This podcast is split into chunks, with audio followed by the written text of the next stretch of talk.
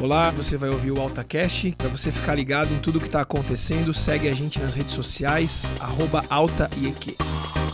Que isso seja bênção na sua vida, em nome de Jesus. Um abraço. Quero, antes da gente entrar na palavra, é, para mim é uma semana muito especial. Hoje faz, ontem na verdade, é 22 de outubro, faz cinco anos que eu vim para Curitiba.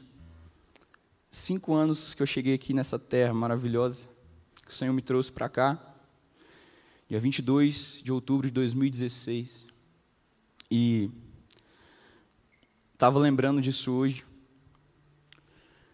como são os desígnios e os planos de Deus para nós.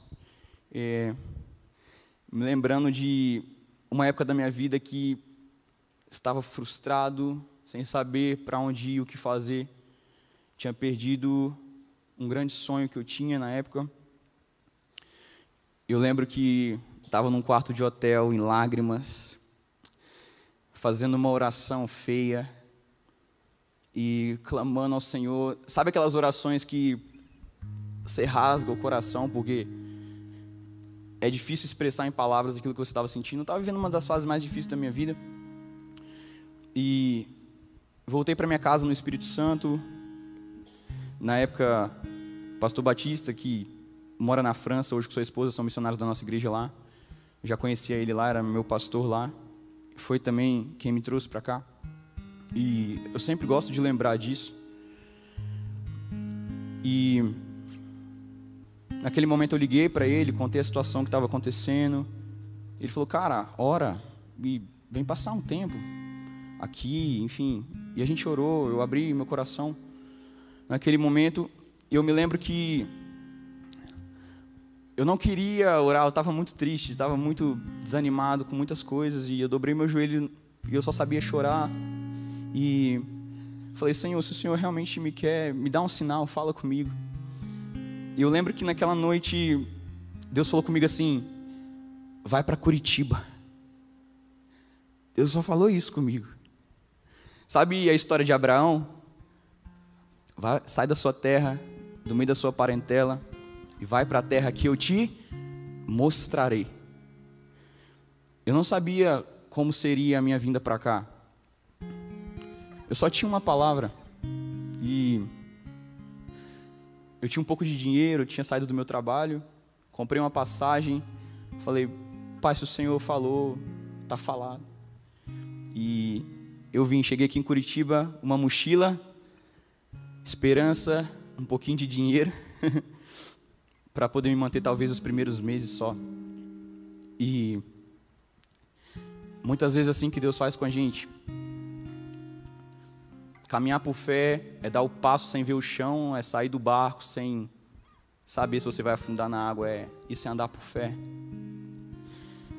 Eu só tinha uma palavra. E a palavra de Deus era tudo o que eu precisava.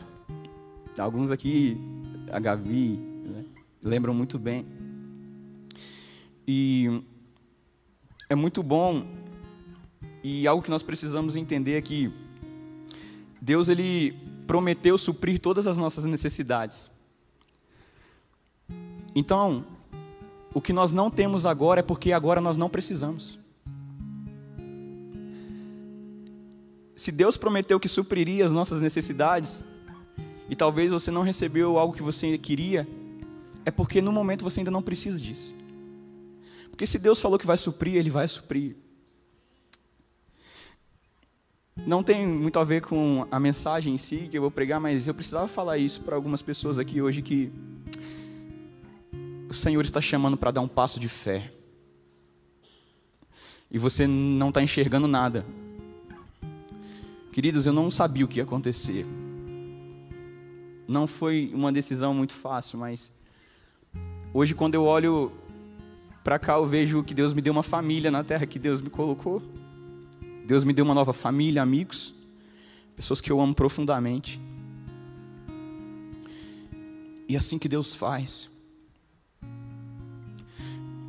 É preciso deixar os barcos, é preciso deixar o cais e seguir a palavra que Deus te deu. O Senhor me falava de pessoas que estão aqui que precisam deixar.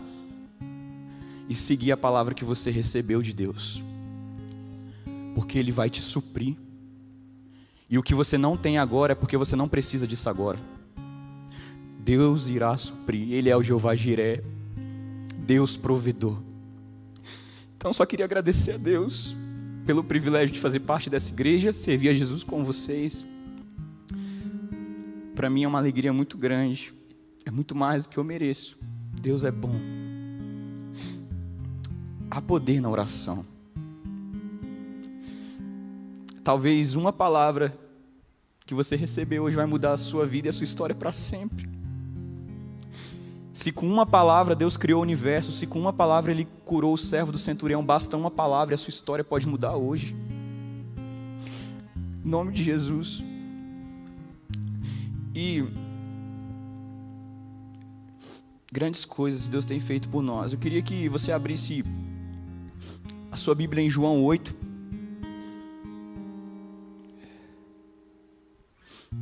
Nós vamos ler versículo 1 até o versículo 11. Essa história me toca demais.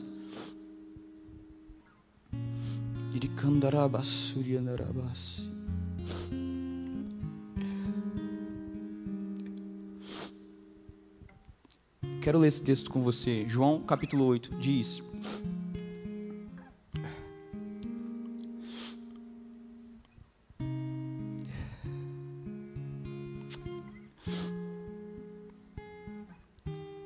Jesus, porém, foi para o Monte das Oliveiras. Ao amanhecer, ele apareceu novamente no templo, onde todo o povo se reuniu ao seu redor e ele se assentou para ensiná-lo. Os mestres da lei e os fariseus trouxeram uma mulher surpreendida em adultério. Fizeram-na ficar em pé diante de todos e disseram a Jesus: Mestre, essa mulher foi surpreendida em ato de adultério. Na lei, Moisés nos ordena apedrejar tais mulheres. E o Senhor o que diz? Eles estavam usando essa pergunta como armadilha, a fim de terem uma base para acusá-lo. Mas Jesus inclinou-se e começou a escrever no chão com o um dedo. E visto que continuava a interrogá-lo, ele se levantou e lhes disse: Se algum de vocês, obrigado, estiver sem pecado, seja o primeiro a tirar a pedra nela. Ele inclinou-se novamente e continuou escrevendo no chão. Os que o ouviram foram saindo, um de cada vez, começando pelos mais velhos. Jesus ficou só com a mulher em pé diante dele. Então Jesus pôs-se em pé e perguntou: Mulher, onde estão eles? Ninguém a condenou? Ninguém, Senhor, disse ela. Declarou Jesus: Eu também não a condeno. Agora vá e abandone sua vida de pecado. É lindo esse texto, né? Quando nós lemos, há uma profundidade muito grande e eu gosto sempre de pensar que o carpinteiro de Nazaré continua mudando histórias, como mudou a história dessa mulher. Ele é um especialista em reescrever uma nova história na vida de pessoas, como reescreveu na minha, e eu tenho certeza que na vida de muitos aqui. E essa é mais uma, uma história real de uma vida que foi impactada pelo amor profundo de Jesus. E o contexto aqui desse texto é que havia muita incredulidade no coração dos líderes judeus a respeito de Jesus. As pessoas ali, elas estavam questionando, realmente esse Jesus é o Cristo que a gente estava esperando? E esses homens, esses mestres da lei e fariseus, eles queriam de alguma forma pegar Jesus, eles queriam prender Jesus. Eles não acreditavam que ele era de fato o filho de Deus que tinha descido dos céus e vindo à terra para salvar a humanidade. Então, todo esse texto ele é com base nesse contexto de dureza de coração e de incredulidade da parte desses homens. E eu queria destrinchar esses versículos junto com vocês a gente pensar um pouco a respeito de cada um deles. E é interessante que no versículo 3 e 4, eu vou ler novamente: os mestres da lei e os fariseus trouxeram uma mulher surpreendida em adultério, fizeram-na ficar em pé diante de todos e disseram a Jesus: Mestre, essa mulher foi surpreendida em ato de adultério. Sabe, a primeira coisa que me choca nesse texto é o fato de que é um pecado que não foi cometido sozinho. Então, por que somente um dos culpados foi trazido? O que eles queriam de fato era armar essa armadilha para pegar a Jesus em alguma falta.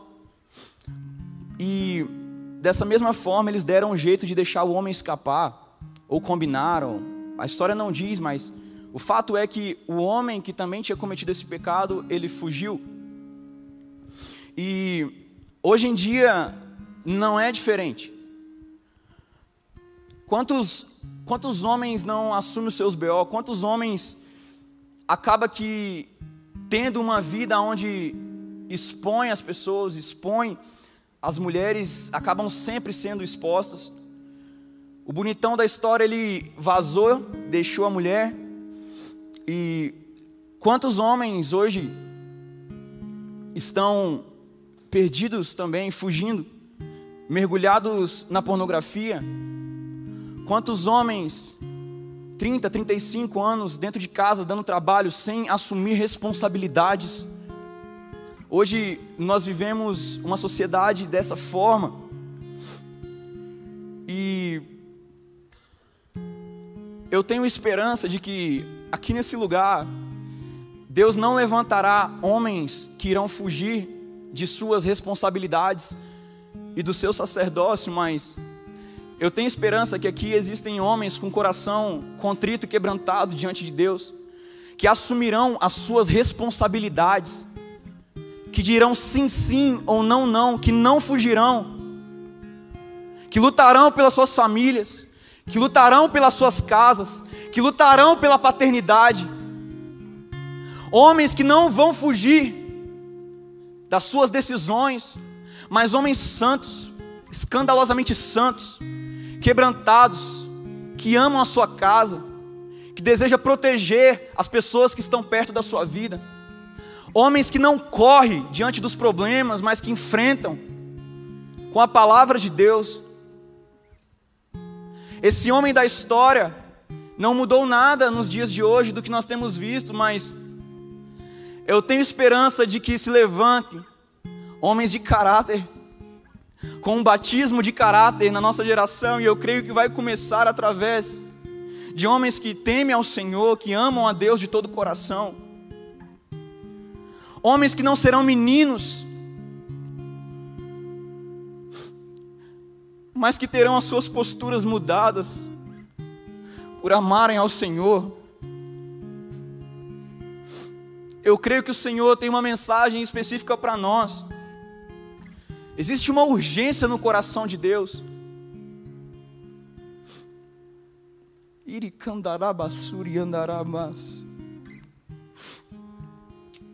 Eu oro por homens que têm como Jó 31:1 aliança com seus olhos. Homens que não adulterarão, que não olharão para outras mulheres com desejos que não são do Senhor homens com os seus olhos purificados, com as lentes de Cristo. E talvez você é homem e está aqui, mas pastor, isso não é possível. Sim, é possível porque a Bíblia diz que é possível. Quando um homem tem um encontro com Cristo, a sua vida é transformada. E eu acredito nisso com todo o meu coração. Homens que terão um olhar santo, que não trocarão a guerreira por uma aventureira.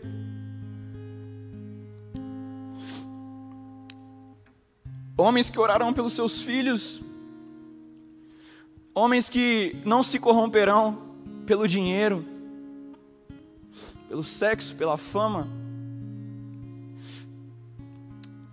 mas homens que têm um santo desejo de obedecer às palavras do eterno Deus. Eu não estou dizendo aqui que é homem perfeito, mas são homens que estão sendo aperfeiçoados no caráter de Cristo. Homens que têm falhas, problemas, mas que se permitiram ter as suas vidas mudadas pelo Senhor. Permitiram o carpinteiro entrar e mudar tudo de dentro para fora. Querido, Deus quer mudar a tua história. Deus quer mudar a tua vida. E mediante a isso eu sempre penso na, também na humilhação que aquela mulher sofreu, a vergonha, os olhares. Você consegue imaginar a cena? Aqueles homens, líderes religiosos, trazendo uma mulher, acusando ela de adultério diante de muitas pessoas, olhos acusadores, olhos que não estavam nem um pouco dispostos a ajudá-la.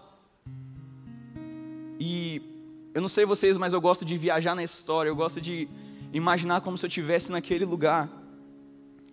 E os fariseus e mestres da lei, eles diziam conhecer a lei, mas eles não davam valor para a alma de uma pessoa. Tem muita gente que até conhece de Bíblia, até fala bonito, mas que não valoriza uma alma que é importante e preciosa para Deus. Queridos, de fato, a teologia é muito importante. Nós temos grandes exemplos aqui. Mas isso precisa mudar a nossa vida, a nossa conduta, a nossa postura, o nosso agir, o nosso falar.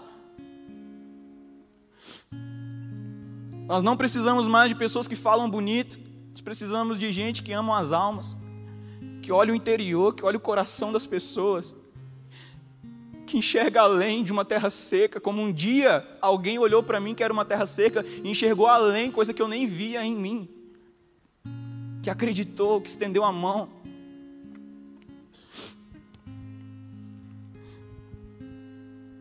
Muitas vezes sabemos tanto, mas não permitimos ser tocados pela dor do outro, a dor das pessoas. Nós precisamos amar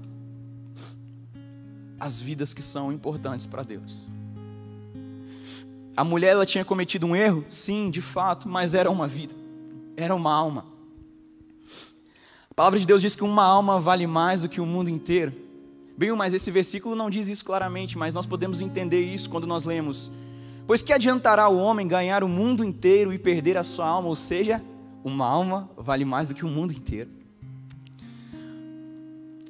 Ou mesmo na parábola de Lucas 15, a parábola da ovelha perdida, que Jesus diz: Eu lhes digo que, da mesma forma, haverá mais alegria no céu por um pecador que se arrepende do que por 99 justos que não precisam se arrepender. Uma alma vale mais do que o mundo inteiro. Uma pessoa é preciosa para Deus. E pensando nessa questão de um Deus que escreve histórias, no versículo 5 e 6, olha o que diz: Na lei, Moisés nos ordena apedrejar tais mulheres. E o Senhor que diz? Eles estavam usando essa pergunta como uma armadilha a fim de terem uma base para acusá-lo, mas Jesus inclinou-se e começou a escrever no chão com o dedo. Ou seja, Jesus, ele ouve a pergunta daqueles homens e ele se abaixa para escrever. Irmão, tem um mistério muito profético aqui que eu não sei se você consegue perceber. Deus escrevendo e tocando o pó, te lembra alguma coisa? Lembra de Gênesis? O Deus que nos criou e nos tocou, o pó da terra, o barro, vasos de barro, como a Bíblia diz que nós somos. Eu não sei o que o Senhor estava escrevendo, eu tenho muita curiosidade. Mas eu sei que o gesto de Deus tocar o barro, era algo que precisa nos ensinar que existe um Deus que deseja muito reescrever novas histórias na vida de pessoas. Um Deus que é transcendente, que é alto, exaltado, mas o Deus que também se faz imanente, ou seja, o Deus alto exaltado que desce do seu trono, fica na barriga de uma virgem, desce à terra, o Verbo que se fez carne e habitou entre nós, totalmente humano, totalmente divino. O Deus que se move através da sua criação, o Deus que habitou entre nós, o Deus que desce ao nosso nível, para reescrever a nossa história que foi manchada pelo pecado. Esse é o Deus que servimos. Jesus ele faz silêncio. E eu gosto de pensar nessa atitude do silêncio de Jesus.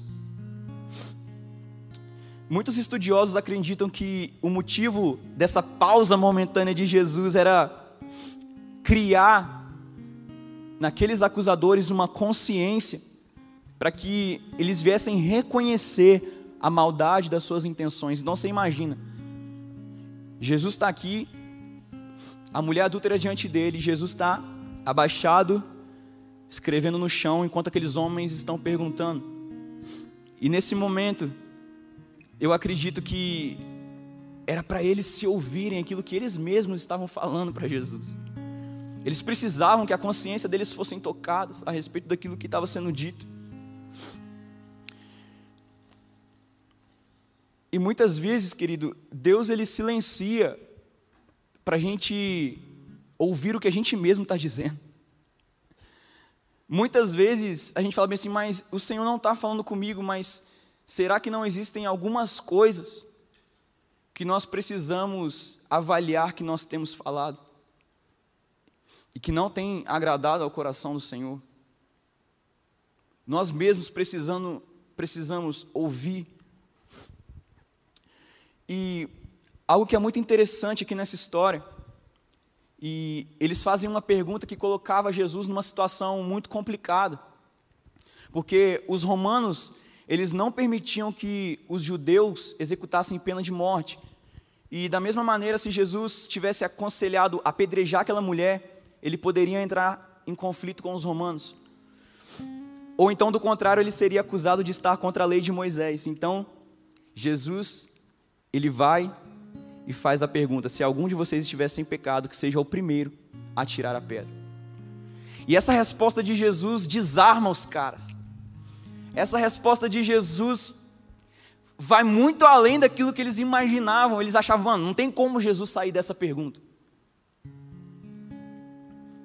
Eles só esqueceram que Jesus conhece tudo, né, gente? sabe todas as coisas, não tem como enganar a Deus. E eles ficam desarmados com isso. Olha o que diz o versículo 7. Visto que continuavam a interrogá-lo, ele se levantou e lhes disse: Se algum de vocês estivesse em pecado, seja o primeiro a tirar a pedra nela. Inclinou-se novamente e continuou escrevendo no chão. Os que o ouviram foram saindo, um de cada vez, começando com os mais velhos, e Jesus ficou só com a mulher em pé diante dele. Uau! Um fato histórico é que muitos daqueles rabinos viviam em adultério. E eles foram embora, sabe por quê? Que eles ficaram com medo de Jesus expor o pecado deles. Então, um por um, foi pegando sua mochilinha e foi, ó, vazando, saindo. Eles ficaram com medo de ser expostos. Se eles eram ou não, a gente não consegue afirmar totalmente, mas o fato deles terem saído daquele lugar, daquele ambiente, mostra que a consciência daqueles homens o acusou. A consciência deles acusou eles dos seus próprios pecados. Houve uma convicção da culpa daqueles homens e ele não podia, eles não podiam olhar nos olhos daquele que tem os olhos como chamas, que transpassava as suas almas e olhava o interior. Deus olha o nosso interior. Quando aqueles homens olharam para os olhos de Jesus, eles foram desnudados, é como se eles não pudessem esconder aquilo que estava acontecendo na sua consciência, na sua alma e no seu coração. Então, um por um, foram saindo. E, dando sequência à história, nós vemos que o nosso Deus também é um Deus de recomeço. Versículo 8 diz: Então Jesus pôs-se de pé e perguntou: Mulher, aonde estão eles? Ninguém a condenou?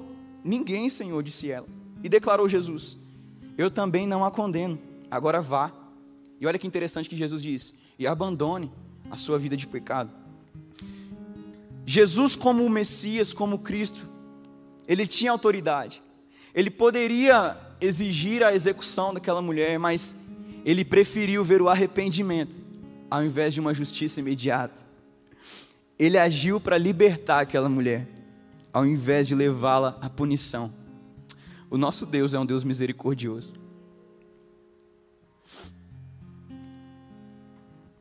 Misericórdia significa o castigo que eu e você merecia, mas que Deus não nos deu.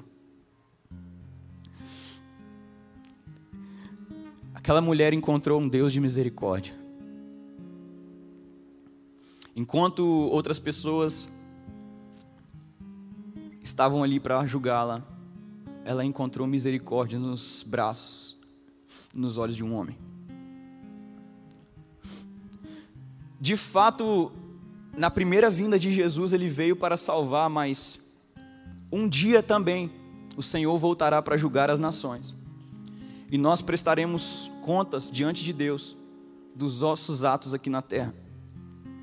Aqueles que se arrependeram dos seus pecados estarão com o Senhor, mas aqueles que preferiram desfrutar dos prazeres da carne e do pecado e desperdiçaram a oportunidade que Jesus deu, estarão no inferno. E nós precisamos falar disso. Porque amor sem justiça não é amor. Por Deus ser justo, Ele precisa punir o pecado. Bondade sem justiça não é bondade. A W. Tozer diz algo muito interessante. Deus nos poupa por ser bom, mas Ele não poderia ser bom se não fosse justo. Queridos, Deus não entra em contradição com Ele mesmo. Deus não entra em contradição com seus atributos. Deus é amor, Deus também é justiça. Esses atributos não se conflitam. O que Deus é, Ele é em plenitude, Ele é completo. Ele não executa uma ação sem deixar de executar outra. Ele é bom, mas Ele também é justo. Ele veio para salvar, mas voltará sim para julgar. Mas hoje nós temos uma oportunidade. A justa pena pelo pecado foi cumprida quando Cristo morreu por nós naquela cruz. Quando o pecador ele se lança em Cristo como seu salvador, em busca de salvação, a sua situação moral se reverte. Quando um homem ele tem um encontro com a cruz de Cristo, a sua moral muda sua, o seu comportamento, a sua estrutura é completamente transformada por Deus. Quando o homem tem um encontro de verdade com o Senhor, a sua vida é mudada para sempre. E a palavra de Deus ela é linda, porque 1 João 1 diz: Se afirmamos que estamos sem pecado, enganamos a nós mesmos e a verdade não está em nós. Mas se confessarmos os nossos pecados, ele é fiel e justo para perdoar os nossos pecados e nos purificar de toda injustiça. Não é de algumas injustiças, é de toda injustiça. Mas precisa haver confissão. Precisa haver arrependimento para que Deus possa mudar a vida de uma pessoa. Precisa ter quebrantamento.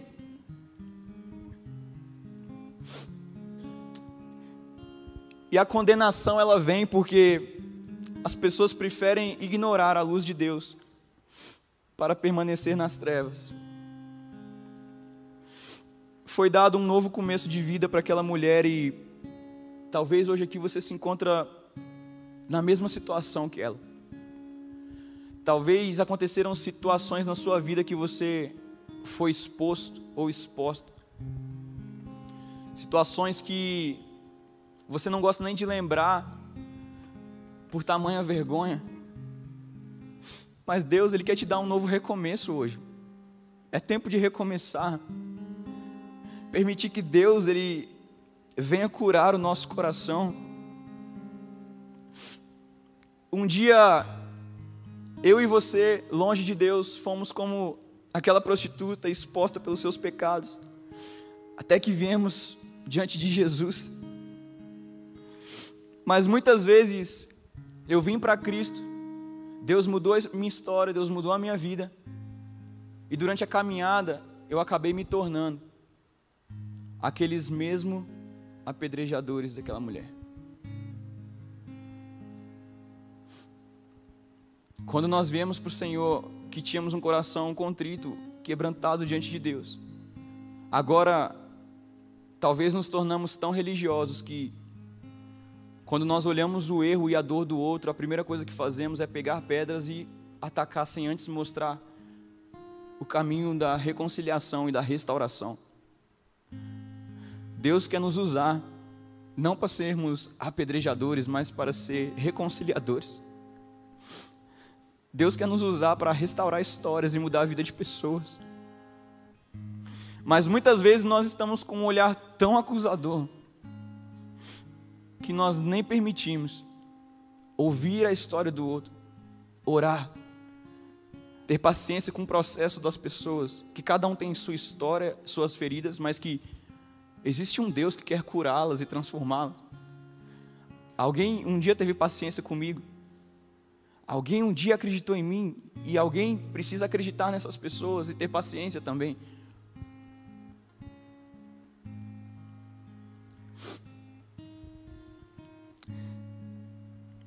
Será que eu não me tornei alguém que eu critico o pecado do outro porque o pecado do outro é mais exposto do que o meu? Ao invés de mostrar o caminho da restauração que somente encontramos em Cristo. Jesus não estava dizendo para aquela mulher que ela não tinha cometido um erro. Mas ele falou: vá e não peques mais. Porque o pecado nos afastará do Senhor, nos afastará de Deus. Mas se nós entregarmos a nossa vida para Ele, Ele é capaz de mudar a nossa história para sempre, como mudou a história daquela mulher. O Senhor te ama profundamente. Profundamente. E eu queria te convidar a ficar de pé nesse momento.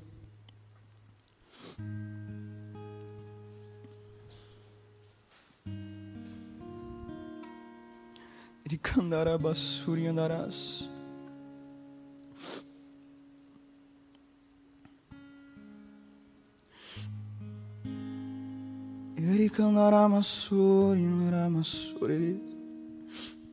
Talvez você se identifique com essa história. E eu quero orar nessa noite, te convidando a vir aqui na frente. Quero orar por pessoas que entraram aqui nessa casa por uma última chance. Pessoas que não veem mais saída, pessoas que você está sem esperança. Pessoas até que oraram e falaram: Senhor, é a última vez que eu vou tentar. É a última vez. Eu queria chamar os ministradores aqui na frente Se você hoje deseja recomeçar a sua vida, se você hoje deseja que Deus reescreva a tua história, eu gostaria que todos ficassem de olhos fechados. Queridos, não estamos aqui para atacar pedras, mas dizer que existe um Deus que te ama e Ele deseja estar perto de você. Aquela mulher encontrou graça, vida em Jesus. Existe vida para você aqui. Você que sente que precisa recomeçar hoje, uma nova vida. Existe uma pessoa aqui, um homem, que uma autoridade na sua vida falava: engole o choro, você não pode chorar. E você ficou com lágrimas guardadas, trancadas no seu coração. Era uma figura de autoridade sobre a sua vida. E Deus quer te curar hoje. Deus quer te tocar hoje.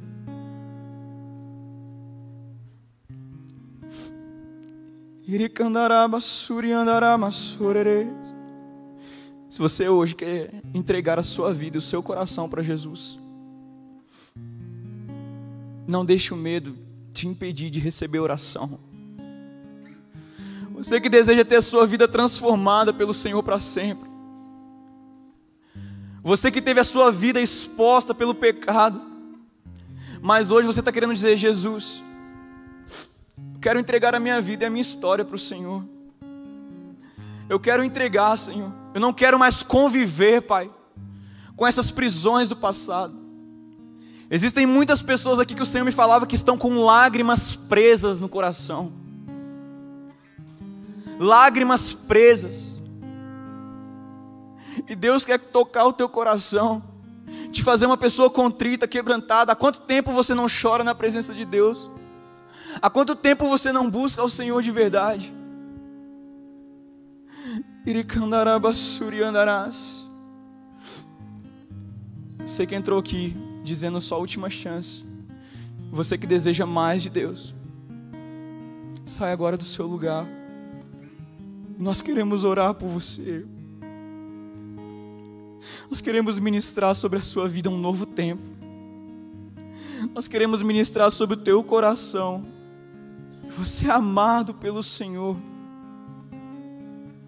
que Ele se entregou por você, que a sua vida é preciosa, que você tem valor. E que talvez você está dizendo assim: já é tarde demais, não tem mais como eu mudar de vida, já aconteceram tantas coisas que nem Deus é capaz de me perdoar, eu não tenho mais forças para fazer isso, eu não posso, mas o Senhor te chamou. O Senhor te trouxe aqui nessa noite. O Senhor te trouxe porque Ele quer reescrever a sua história novamente. Ele quer curar as feridas do passado. Isaías 43, 18, 19: Esqueça o passado, eis que estou fazendo coisas novas.